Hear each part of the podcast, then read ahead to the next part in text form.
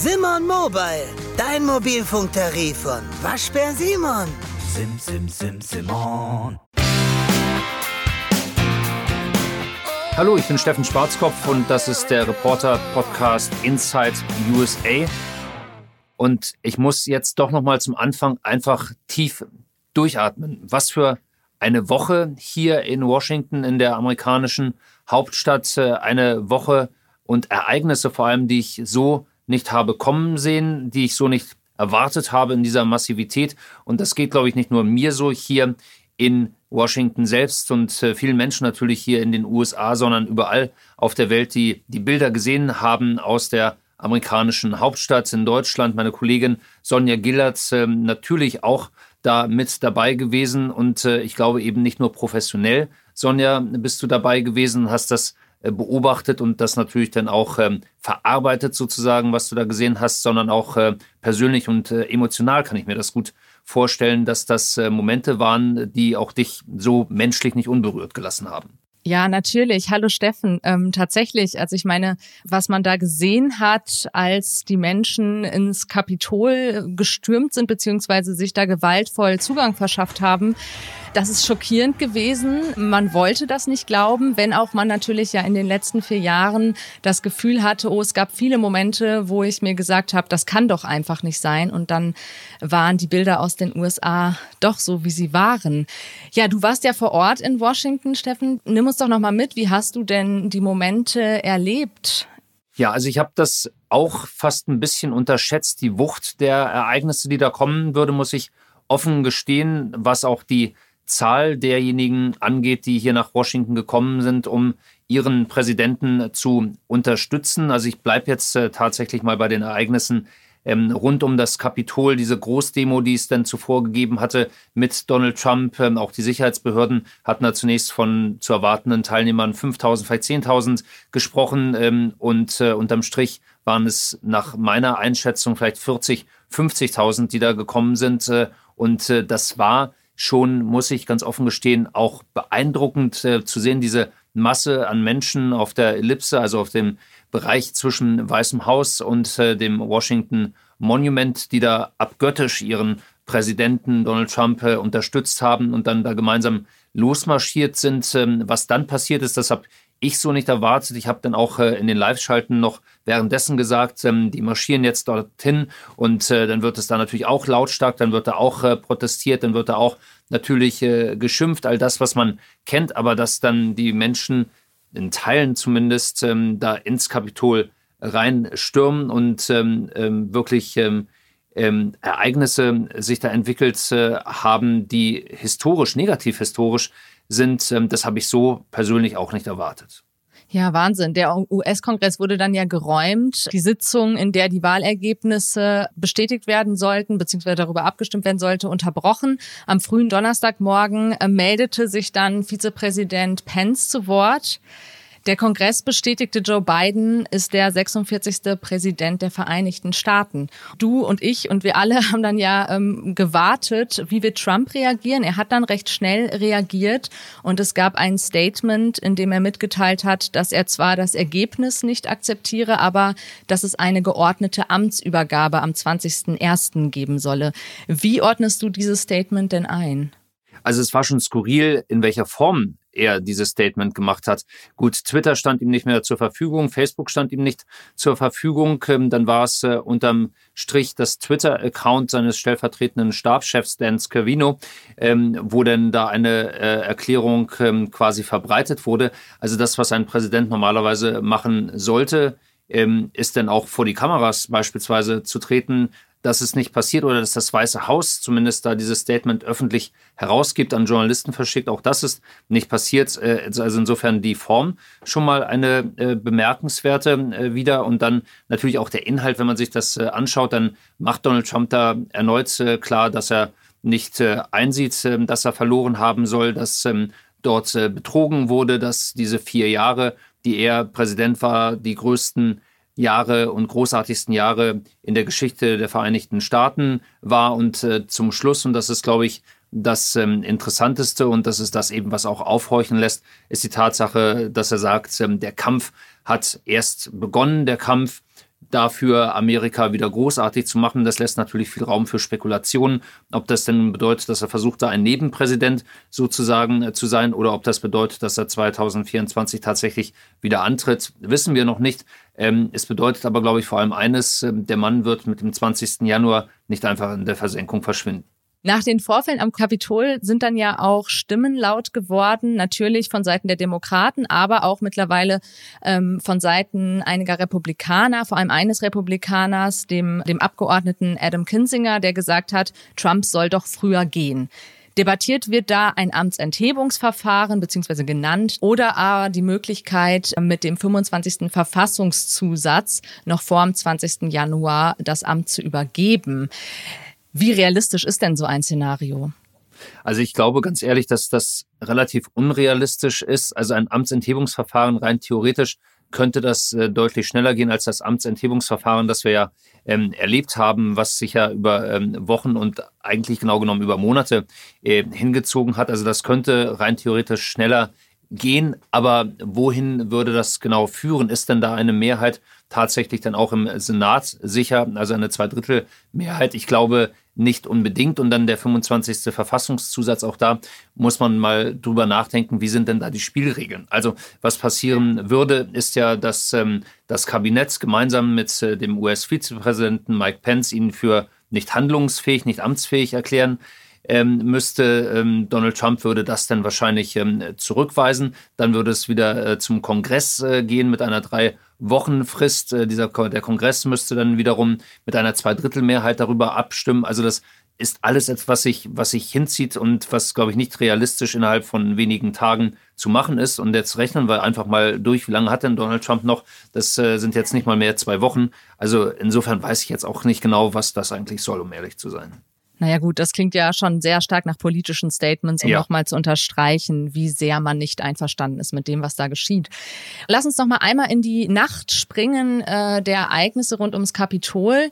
Da war es dann ja so, dass sich Donald Trump am Mittwoch später Nachmittag zu Wort gemeldet hat. Er hat den Vorwurf des Wahlbetrugs wiederholt und dann hat er Folgendes gesagt. Wir hören noch mal rein. This was a fraudulent election, but we can't play into the hands of these people.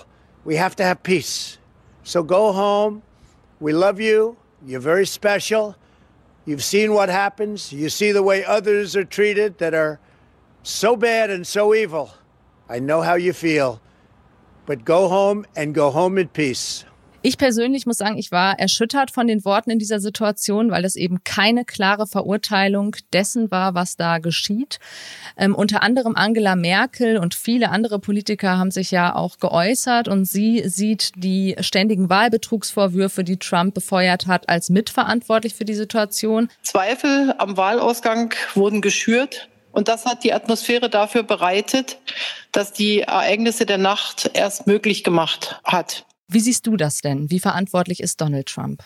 Also ich glaube nicht, dass er jetzt äh, nur am Tag selbst, am Tag des Sturms auf äh, das Kapitol da den Weg bereitet hat und ähm, zumindest indirekt ähm, dazu aufgefordert hat. Er hat ja jetzt nicht explizit gesagt, ähm, äh, geht zum Kapitol und stürmt das äh, Kapitol, aber er hat gesagt, äh, lasst uns da gemeinsam rüber marschieren. Er hat äh, seinen Vizepräsidenten unter Druck gesetzt, die Verfassung zu brechen. Aber ich glaube, das, was da passiert ist, das ist über äh, Jahre letztendlich vorbereitet worden, wenn man denn so will. Er hat da wirklich eine wahnsinnig treue Anhängerschaft, die er über Jahre bearbeitet hat, die ihm blind folgen und die ihm blind alles glauben, was er denn auch äh, von sich gibt. Und dass ähm, die Politiker, die da im Kongress sind, Abgeordnete und Senatoren, die er dann letztendlich ähm, ja auch als ähm, nicht handlungsfähig oder nicht vertretungswürdig für das amerikanische Volk dargestellt äh, hat, dass der ganze Kongress quasi gegen ihn arbeitet.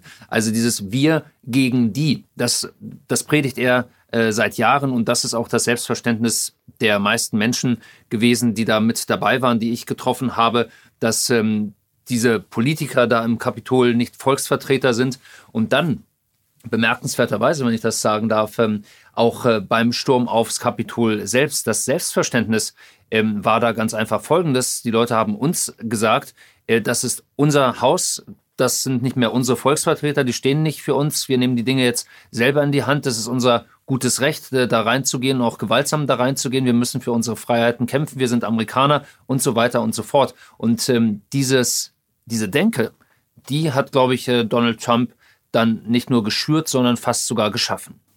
Ja, du hast schon gesagt, du hast mit Demonstranten vor Ort gesprochen, auch nachdem Menschen eingedrungen sind in das Kapitol. Ähm, hören wir doch mal rein. Wir liefen hoch zur Tür des Kapitols und gingen so weit, wie wir kommen konnten. Ein paar schafften es rein, ein paar nicht. Die Polizei setzte Tränengas ein und wie es schien Gummigeschosse. Aber bei den Mädchen haben sie eindeutig eine richtige Patrone verwendet. Niemand ist bewaffnet. Wir sind einfach nur gekommen, weil wir das Richtige tun wollen. Es läuft einiges falsch hier. Das Frustrierendste ist, dass Black Lives Matter und Antifa und die alle Gewalt einsetzen. Wir sind nicht gewaltsam. Wir lieben unser Land. Das klingt ja jetzt schon untergespielt, wenn man sich die Bilder, die Fernsehbilder dazu im Vergleich mal anschaut. Keine Waffen, wie sah das denn aus vor Ort?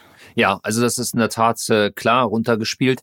Und ähm, diese Leute, die standen auch extrem unter Strom, muss man sagen. Schon am Morgen, als wir ähm, da noch ähm, zweieinhalb Kilometer entfernt waren bei der Großdemo, haben viele ähm, da auch ich sage es ganz klar, gekifft. Da wurde äh, Alkohol in ziemlich großen Mengen getrunken. Da haben sich die Leute ähm, gegenseitig aufgeputscht. Ähm, das sind die einen, die Krawallmacher. Dann sind allerdings auch die dabei gewesen, die, glaube ich, ähm, das gezielt vorher geplant ähm, haben, die in Kampfmontur dahin gekommen sind, in Camouflageanzügen, mit Gasmasken, mit äh, Helmen, also wo klar war, ähm, die sind nicht da, um jetzt friedlich Fahnen zu schwenken. Die Polizei, wissen wir ja inzwischen, hat mehrere Sprengsätze gefunden, die zur Detonation ja. Äh, gebracht, äh, Molotow-Cocktails, die gefunden wurden, andere Waffen, Waffen ähm, äh, Hieb- und Stichwaffen, die da gefunden wurden. Also da war extrem viel kriminelles ähm, Potenzial dabei und äh, wie man hier sehr schnell sagt, terroristisches äh, Potenzial äh, dabei. Ähm, natürlich hast du da immer irgendwie Chaoten, die dann einfach äh, die Chance beim Schopf greifen und sagen, okay, das ist jetzt meine Stunde und ich mache da mit. Aber ich glaube, da waren auch viele dabei, die sich darauf gezielt vorbereitet ähm, haben. Und jetzt kommen wir zum nächsten Punkt. Einfach die Tatsache, dass ähm, die Sicherheitsbehörden nicht in der ja. Lage waren, das Kapitol zu schützen. Ihr habt die Bilder auch gesehen und dann frage ich auch ja. gerne mal zurück, auch nach der Erfahrung äh, in Berlin mit dem Reichstag. Ähm, hätte man das für möglich gehalten in Deutschland, in Berlin, dass ähm, die USA, dass dieses hochgerüstete Land letztendlich nicht in der Lage ist, das Kapitol ähm, zu schützen? Ich würde fast sagen, die Antwort ist wahrscheinlich nein, oder? Ja, natürlich nicht, aber man fragt sich schon, warum man da nicht besser vorbereitet war. Also ich hatte jetzt zuletzt noch mal Bilder gesehen von Demonstranten mit Leitern gerüstet. Also teils hatten die bessere Ausrüstung als einige Sicherheitskräfte, äh, zumindest auf Bildern, die ich gesehen habe, an. Was war da los? Also ich meine, die Kritik wird ja jetzt schon sehr laut, gerade an der Capitol Police. Ja, ähm, und das völlig ähm, zu Recht. Ähm, die Bürgermeisterin ähm, von Washington DC, Muriel Bowser, die hat natürlich auch Stellung Stellung genommen und es ist so ein bisschen ähm, schwarzer Peter, den man weiterspielt. Äh, die sagt ja, das war ja nicht unsere Aufgabe, also die Metropolitan Police. Unsere Aufgabe ist quasi die Sicherheit auf den Straßen sicherzustellen, aber das hat nichts ähm, mit Capitol Hill zu, zu, zu, tun, weil das ist ja, ähm, wie es heißt, Federal Ground, also das ist äh, quasi Bundesland. Dafür sind wir nicht zuständig. Die Capitol Police, die hätte uns zu Hilfe rufen können. Wir wären sofort äh, da gewesen, haben sie allerdings nicht gemacht. Und jetzt muss man sich dann wirklich fragen, was war da los? Ähm, Warnungen gab es äh, genug vom Heimatschutzministerium, äh, vom von äh, diversen anderen äh, Quellen, Geheimdienstquellen, dass da bewaffnete Milizen nach äh, Washington kommen und dann schafft man es nicht, das Kapitol zu schützen. Ähm, teilweise eine Handvoll von Polizisten unbewaffnet mit Pfefferspray und wir sprechen jetzt nicht äh, von Tränengas, sondern Pfefferspray, wie man es vielleicht in der, ähm, in der Tasche mit sich äh, trägt, was da eingesetzt wurde. Völlig mhm. überfordert, äh, personell ähm, völlig unterbesetzt, ähm, teilweise ohne Widerstand. Und ähm, da fragt man sich wirklich, was, was ist da passiert. Später, Nationalgarde äh, kam rein ähm, und da wurde es dann auch zunehmend, zunehmend ruppiger. Der, der, der Einsatz war dann massiv äh, hochgerüstete äh, Soldaten und diese Spezialkräfte hat auch die Capitol Police, die haben, die, die Polizei hat diese Spezialkräfte. Man hätte das Kapitol schützen können, schützen müssen. Jetzt äh wurde da in Windeseile ein Zaun errichtet, damit ähm, da nicht wieder Ähnliches passiert. Aber da war absolutes, absolutes äh, Versagen am Platz. Was ist denn an solchen Aussagen dran, deiner Meinung nach, dass bewusst die Nationalgarde nicht geholt worden wäre, weil man Sorgen hatte, dass sie durchgreift, wie bei manchen Black Lives Matter Protesten? Also was schon erstaunlich ist, und das hast du gerade angesprochen, ist die Tatsache, dass man ja extrem massiv Gebäude, das Weiße Haus und andere Einrichtungen während der Black Lives Matter Proteste geschützt hat, Spezialkräfte äh, in die Stadt beordert haben, äh, hat, wo es gar keine Möglichkeit gab, diese Gebäude anzugreifen. In diesem Fall jetzt, wo man ähm, davon ausgehen konnte, dass da Tausende, Zehntausende, äh, teils dann auch gewaltbereite Leute nach äh, Washington kommen, da hat man das nicht für nötig gehalten. Also ich tue mich da ein bisschen schwer mit der Einschätzung, war das bewusst äh, ähm, in Kauf genommen worden, dass da vielleicht äh, Leute das Kapitol stürmen. Dieser Vorwurf wird, wird jetzt natürlich auch erhoben, dass man das äh, billigend in Kauf nehmen wollte. Ich bin mir nicht so sicher, ob das so ist oder ob man das äh, einfach unterschätzt äh, hat, was da passieren könnte. Ähm, also es gibt diese Vorwürfe, was du ja gerade angesprochen hast, dass man da ähm, einfach äh, die gewähren lassen wollte. Ich bin mir nicht sicher, ob das der Fall ist. Ich glaube eher, das war behördliches Versagen, Sicherheitsbehördenversagen, was wir da gesehen haben. Und äh, das wirklich in einer sehr, sehr, äh, auf einem sehr, sehr hohen Level. Es ist ja so, dass Donald Trump sich auch nicht unbedingt distanziert hat von rechten Gruppierungen in den USA. Wie war denn der Anteil aus deinen Beobachtungen bei diesen Protesten, bei dieser Demonstration ähm, von Rechtsextremen? Ja, ein bisschen schwer zu sagen. Also es ähm, gab da natürlich äh, die Proud Boys, die in der Stadt waren. Ich persönlich habe die bei dem Sturm aufs Kapitol nicht gesehen. Ähm, was nicht heißt, dass sie nicht dabei waren, dass da keine Anhänger dabei waren, weil sie ja vorher angekündigt hatten, äh, mehr oder minder in Zivil hier zu sein und nicht in ihren äh, Uniformen. Es äh, gab äh, einige Aufnahmen, wo man dann ähm, auch entsprechende T-Shirts mit entsprechenden Logos äh, gesehen hat. Ähm, man muss aber auch hier wieder fairerweise eines sagen, wenn wir hier von meiner Einschätzung nach 50.000 Menschen sprechen, die in der Stadt waren, in die Stadt gekommen sind, dann war das ein Anteil von 200, 300 Personen, die ins Kapitol reingegangen ist, mehrere tausend, die das Kapitol besetzt haben, auf die äh, Treppen dort gestürmt äh, sind, dann ist das natürlich auch ein relativ großer Anteil an gewaltbereiten äh, Leuten oder Leuten, die glaubten, dass sie möglicherweise hier die demokratische ähm, ähm, Aufstellung des, äh, des Staates in irgendeiner Weise auf den Kopf äh, stellen äh, könnten. Klar, all die gab es, aber jetzt zum Thema fairerweise muss man sagen, da waren eben auch wieder Zehntausende dabei, die sauer sind, die möglicherweise auch aggressiv sind, die erzürnt sind, äh, die aber nicht gekommen waren, um das Kapitol zu stürmen, die dann da waren und die dann auch relativ schnell, als das so extrem eskalierte, abgezogen äh, sind, äh, um sich selbst in Sicherheit zu bringen, um sich da auch davon zu distanzieren. Also das muss man auch sagen. Also wie bei all solchen Protesten äh, ist es wie immer, dass da viele Gewaltbereite da sind, aber noch viel mehr, die eben mit Gewalt eigentlich nichts zu tun haben wollten. Hm. Aber es müssten auch Menschen gewesen sein, die sich irgendwo ja auch bewusst gewesen sein müssen, dass sie da auch ihr Leben im Zweifel riskieren. Ich meine, es ist dann ja auch eine Frau ähm, von Schüssen getroffen worden oder von einem Schuss und verstorben. Es gibt drei weitere Todesopfer. Ähm, oder war das so ein totaler Wahn, der dann da ausgebrochen ist, so ein mitgerissen werden? Ja, da bin ich mir nicht sicher. Also gerade was äh, die Veteranen äh, angeht aus, aus Maryland, eine 34-jährige äh, Frau, die äh, ja diverse äh, Einsätze im Militär auch ähm, hinter sich hatte, ob die jetzt da reingegangen ist in der Annahme, ich gebe jetzt hier mein Leben und kämpfe dafür. Ähm, da bin ich mir nicht so sicher. Aber worüber ich mir sicher bin, ist, dass Menschen da, die da reingegangen sind, hoch emotional dabei waren und treu ergeben eben auch äh, dem Präsidenten sind und absolut davon überzeugt sind, dass ähm, die Wahl gestohlen wurde und dass eben die Politiker, wie ich es vorhin formuliert habe, nicht mehr ihre Volksvertreter äh, sind. Also die sind da wirklich mit extremem Herzblut, mit äh, absoluten Emotionen ähm, dabei, ähm, wie wir das aus Deutschland wahrscheinlich gar nicht kennen. Also ähm, um das da deutlich zu sagen, die Leute sind, glaube ich, nicht davon ausgegangen, sie gehen da rein und sterben jetzt quasi für ihr Land äh, und ähm, beginnen da jetzt einen, einen Krieg äh, mit Blutvergießen, aber da waren eben Leute dabei, die gewillt waren, da reinzugehen und äh, natürlich auch wussten, dass es zu Gewalt und äh, zu gewaltsamen Auseinandersetzungen da kommen könnte und kommen würde. Ja, dann sprechen wir doch nochmal über die politischen Konsequenzen dieser Ereignisse. Ich meine, wir hören ja jetzt gerade Stunde um Stunde neue Nachrichten von führenden Mitarbeitern Trumps, die zurücktreten, möglicherweise zurücktreten oder schon zurückgetreten sind. Was bedeuten die Vorfälle am Kapitol denn für die Republikanische Partei?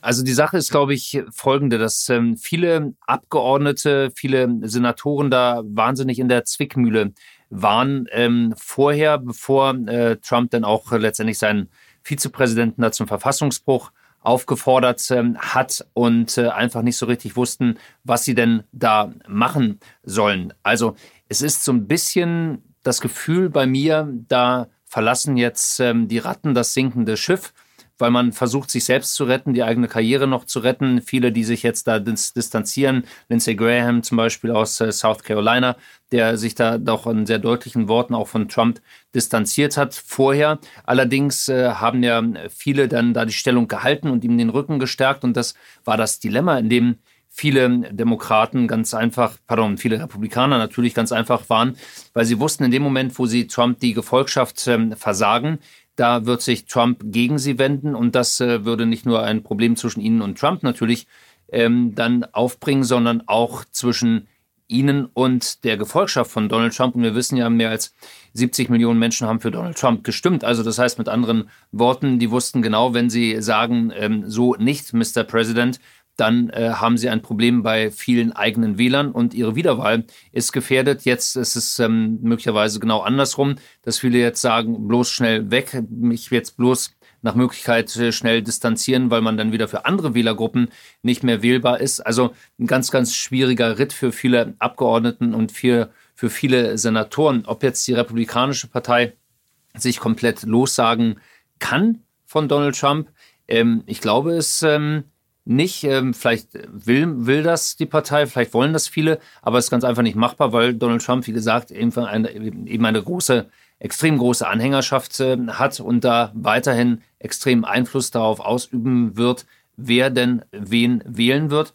Und ähm, das ist das äh, wirklich extreme Problem für die Republikanische Partei und dann natürlich auch für die Politiker, also für die Abgeordneten und für die Senatoren. Ja, wenn man auf die letzte Woche guckt, kann man jetzt zumindest sagen, es liegt jetzt ganz klar offen da, wie es um die USA steht. Das klingt jetzt so dramatisch, aber zumindest wie gespalten und wie aufgeladen die Stimmung ist. Eigentlich hat Biden ja eine ganz gute Ausgangssituation für die Präsidentschaft nach den Wahlen in Georgia. Allerdings ist es eben auch so, wie du gesagt hast, mehr als 70 Millionen, 74 Millionen Menschen haben Trump gewählt.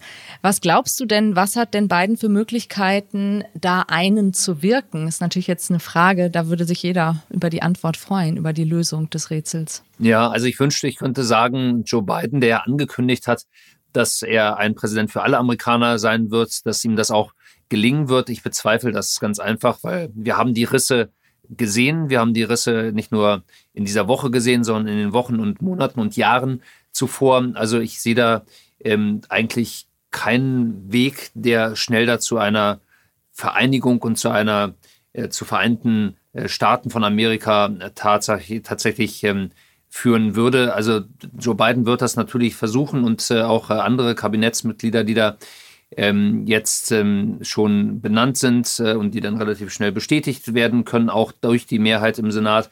Die haben das auch gesagt, wir werden für alle Amerikaner da sein, aber wie willst du das machen? Wie willst du solche Leute, die wir hier in dieser Woche in äh, Washington gesehen haben, wie willst du davon, die davon überzeugen, ähm, dass sie jetzt plötzlich sagen, okay, alles klar, äh, Mund abputzen, weitermachen?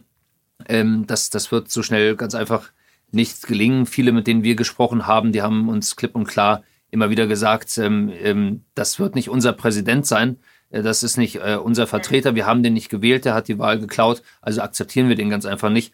Ähm, mögen vielleicht nicht alle so denken, aber ein Großteil denkt so.